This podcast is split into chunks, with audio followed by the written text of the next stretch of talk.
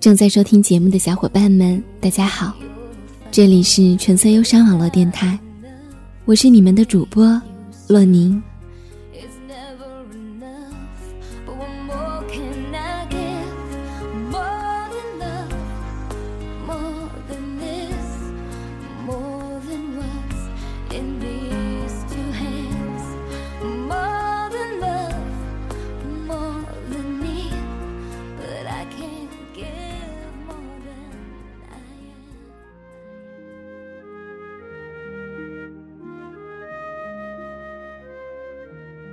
七月的英国，天气阴沉沉的，似回到了冬天。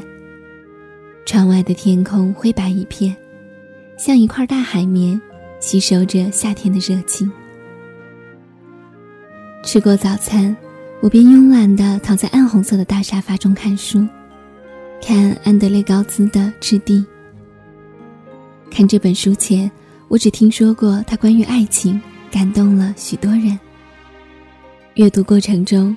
书中有很多字句都戳到了我心里柔软的部分，但是并没有非常感动。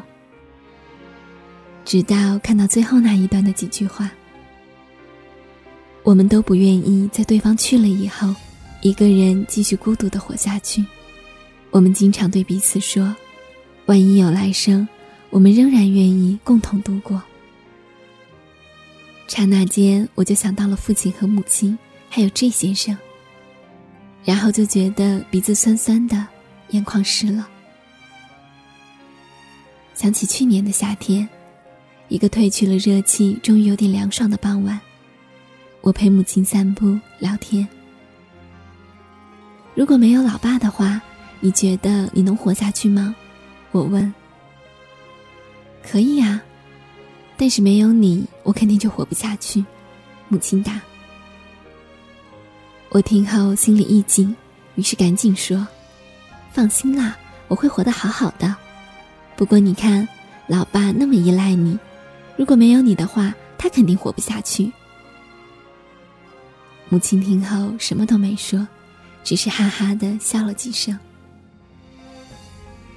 时隔一年多，我想起和母亲的这段对话，觉得非常酸楚。就像以前看杨绛先生写的《我们仨》。一九九七年，阿苑去世；一九九八年岁末，钟书去世。我三人就此失散了，就这么轻易失散了。世间好物不坚牢，彩云易散琉璃脆。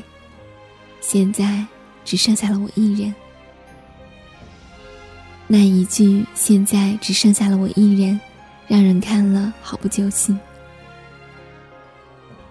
人生的各种起伏岁月，有丈夫女儿一路陪伴，便是纵使荆棘满布，也能欢歌笑语。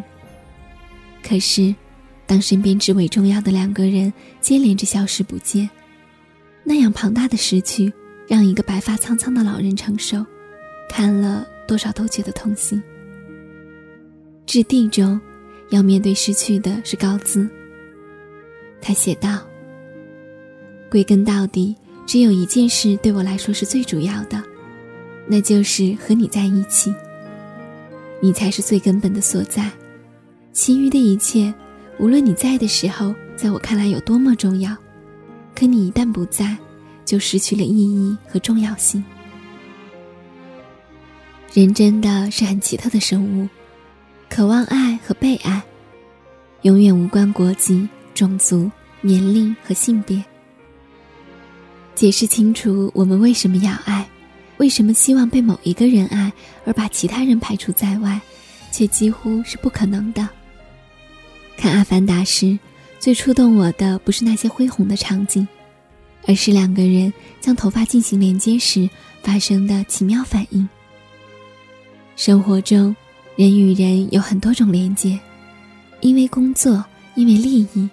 因为爱，等等。唯有因为爱，是最难让人割舍和放下的。而且随着时间的长度，爱会融入骨血，成为不可分割的一部分。前天和母亲打电话，母亲说：“我和你爸爸谈恋爱加结婚，到今年为止就三十年了。我不知道三十年的感情，在母亲心中究竟是一种怎样的分量。但是我相信杨绛先生写的那句话。”陪他走得越远，越怕他从此消失不见。爱一个人是一定有怕的，不管内心多么独立和强大的人，害怕是一定存在的。每次父亲回到家，第一件事儿就是喊老婆。如果母亲没答应，父亲就会逐个房间找，一边找一边喊，有时还要说几句。嘿，还真是调皮啊！躲在哪里？你赶快出来！有次我坐在沙发上，父亲回来第一句话就是如往常一样呼唤母亲。母亲在厨房忙活，故意没做声。见没人答应，父亲才意识到我的存在，转头问我：“圆圆，你妈妈呢？”那个场景给我留下了很深刻的印象。我甚至不敢想，如果有天当这个问题的答案变成唯一不变的答案时，父亲要怎样承受，而我又该怎样面对呢？母亲和父亲是经人介绍相亲认识的，认识的第二天，父亲就带心去学校进修了。他们谈了两年多的异地恋，然后结婚。父亲有次电话里对我说。你要多理解他，相思是很苦的，男人又不是水泥做的，没你想的那么有安全感，也会有脆弱的时候。我想，父亲之所以会说这段话，应该是年轻时和母亲谈恋爱尝尽了相思之苦吧。他们恋爱的那个年代，没有手机，没有电脑，所有的联络都只能靠通信。父亲每周回来看母亲一次，每次回来都会把母亲所有的衣服洗得干干净净。直到今日，家里的衣服都是父亲洗，他不喜欢用洗衣机，所以家里的衣服都是手洗。父亲经常一边洗衣服，一边拿母亲开涮：“我上辈子是欠了你的，这辈子给你当牛做马，给你洗了一辈子的衣服。”我每次听到父亲那样说，都想笑，因为听了很多年，而父亲依旧乐此不疲的每天洗衣服，每天唠叨这句话。异国的日子，我和郑先生经常挂着耳机打电话，然后各自做自己的事情，想起什么就会说一句，做完事情了就停下来聊一聊，或者视频。朋友知道我们一天联系的时间至少五个小时后，都惊呆了。而我和 J 先生都知道，我们只是希望给予对方最多的陪伴，同时也给予对方信任和空间。有次我心血来潮问他：“你怎么对我那么好啊？”我上辈子欠了你的呗。J 先生一边说一边发照片给我。他在给我买衣服，问我更喜欢哪个颜色。那句话我听父亲对母亲说了很多次，而当我第一次听到心爱的男人这么说时，竟一时不知如何回答。因为时差，J 先生有个习惯，是在我睡觉时给我发消息，或者偶尔写情书，这样我早上醒来时就能看到。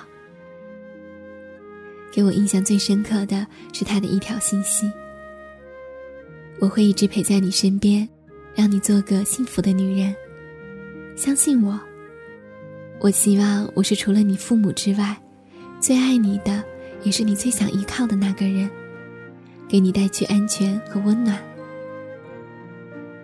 虽然我已经过了耳听爱情的年纪，虽然我知道无常变化是世间常态。”可是那一刻，我还是感动了。若陪伴长情，便再也没有什么比他更令人动心。前些天晚上和这先生视频，记不得聊什么，聊着聊着话题就跑偏了，聊到了分别。我们总有一天要分别的，到时候剩下的那个人该多么难过。我说。这先生一愣，嘿，你这还想着以后要离婚还是怎么着啊？反正我是不会离开你的。我瞪了他一眼，又叹口气说：“钱钟书以前对杨绛说，我们没有生离，只有死别。我对你也是这样的。但是总有一天，死亡会将我们分离的，留下来的那个人该多么难过。”说完，一片沉默。我看到这先生脸上表情的变化，眼睛一点点湿润。嗯，你哭了啊？其实眼睛里已经蓄满眼泪的是自己。没有，你别想那么多，珍惜好现在的日子，我不会离开你的。这先生别过头，用手揉了揉眼睛。后来，我们又聊了一些别的生活和工作上的事情。挂电话前，他又回到了那个跑偏的话题，很郑重的跟我说：“我一时半会儿死不了，你也一时半会儿死不了，所以你别想了，我们要好好在一起，知道吗？”我点点头。父亲曾对我说过：“我是半截黄土埋到腰的人了。”我的这辈子已经很短了，你的这辈子还很长，只要你自己过得健康平安、开心快乐就好了。当走过狂妄叛逆，面对过人情冷暖，经历过成功失败，才会知道，人生的悲欢其实就是由身边的那几个人决定的。iPad 上的倒计时日历显示。还有六天，我才能见到这先生；还有一百五十一天才能再见到父母。我知道，时间一天一天过，我们共同度过的日子便一天天减少。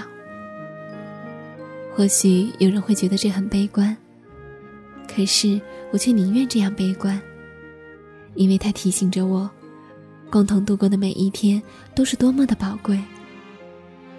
亲情也好，爱情也罢，我想，但凡懂得的人，最大的慈悲便是珍惜和感恩。我以前一直很排斥来生这个话题，因为觉得做人修行很苦，所以每次被问到，我都说我不想要来生，过好今生就足够了。但是，如果万一真的有来生，我仍然愿意与你们共同度过。never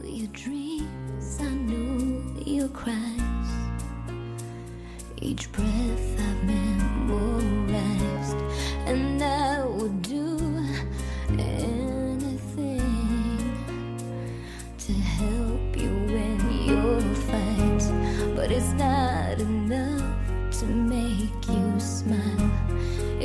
never